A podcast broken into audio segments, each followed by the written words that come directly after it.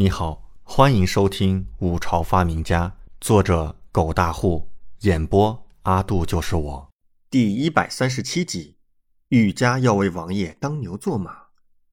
主仆二人回到景王府，门口护卫立刻告知玉家殿下正在府内等候。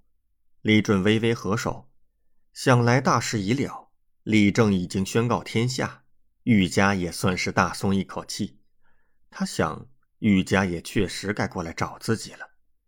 李准带着杨忠走进王府，来到客店，发现除了身穿五朝女子服饰、一身束身紫裙的玉家之外，一身青裙的王嫣然也在。二人气质相仿，容貌争艳，如同两朵花，各有千秋。李准跨入客店，顿时感觉眼前一亮。玉家看到李准，立刻起身，展露笑颜。不过，王嫣然比他更快一步，立刻嬉笑的奔上来，很是亲密的直呼李准的名字，甚至不动声色的挽住他的手臂，很有敌意和挑衅的味道。看到这一幕，玉家美眸微颤，眼神深处闪过一抹黯然之色。李准看了一眼有些大胆的王嫣然，不知道这妮子这是突然抽了哪门子风，轻轻拉下他的手。朝玉家道：“玉家郡主，想必事情已经圆满解决了吧？”玉家笑逐颜开，看着李准微微点头：“多谢王爷相助。若非王爷，此次我狼国定将生灵涂炭。王爷的大恩大德，没齿难忘。玉家日后必将一心一意报答。”嗯，等会儿，这女人现在不是来报恩了吧？当日求自己的时候。他可是说过要给自己当牛做马的，他可没当回事儿啊！李准脸色微微一变，眼神有些审视的看向玉家，旁边的王嫣然也是听出一丝不对劲儿，美眸一凝，看向李准，眼神颇带有质问之色。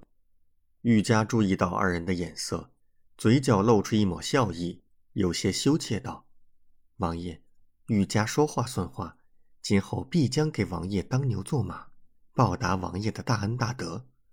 什么？王嫣然率先脸色难看，立刻道：“不行，不行，这怎么可以？”李准也是愣住，没想到玉家居然来真的。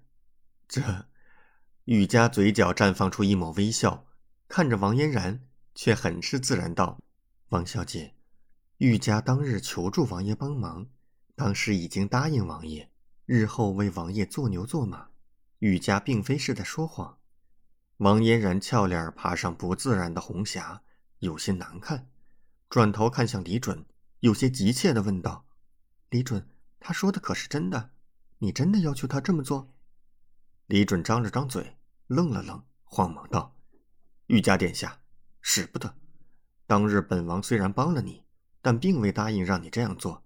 殿下还是请回吧。”别开玩笑了，这女人可真是大胆呢。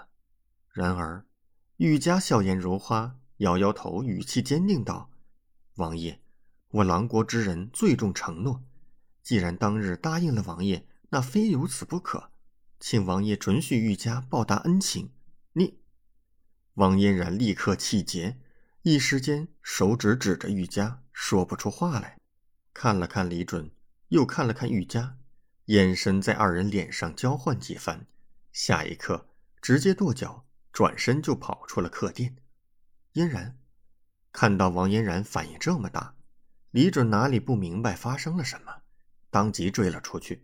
可是王嫣然快步朝外走，李准追都追不上。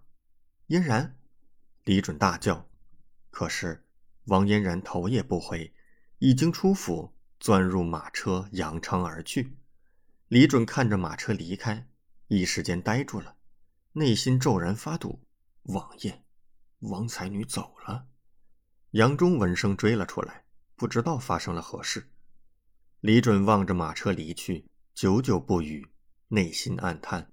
再次回到客店的时候，玉家已经不在了。下人告知，玉家已经回了原先住的客房。李准感觉有些心烦意乱，在店内踱步走来走去。随后烦恼地甩了甩衣袖，让人弄点热水来泡脚。同时被这么多女人喜欢，也真叫人苦恼。李准泡着脚，看着眼前热气弥漫，悠悠叹了口气。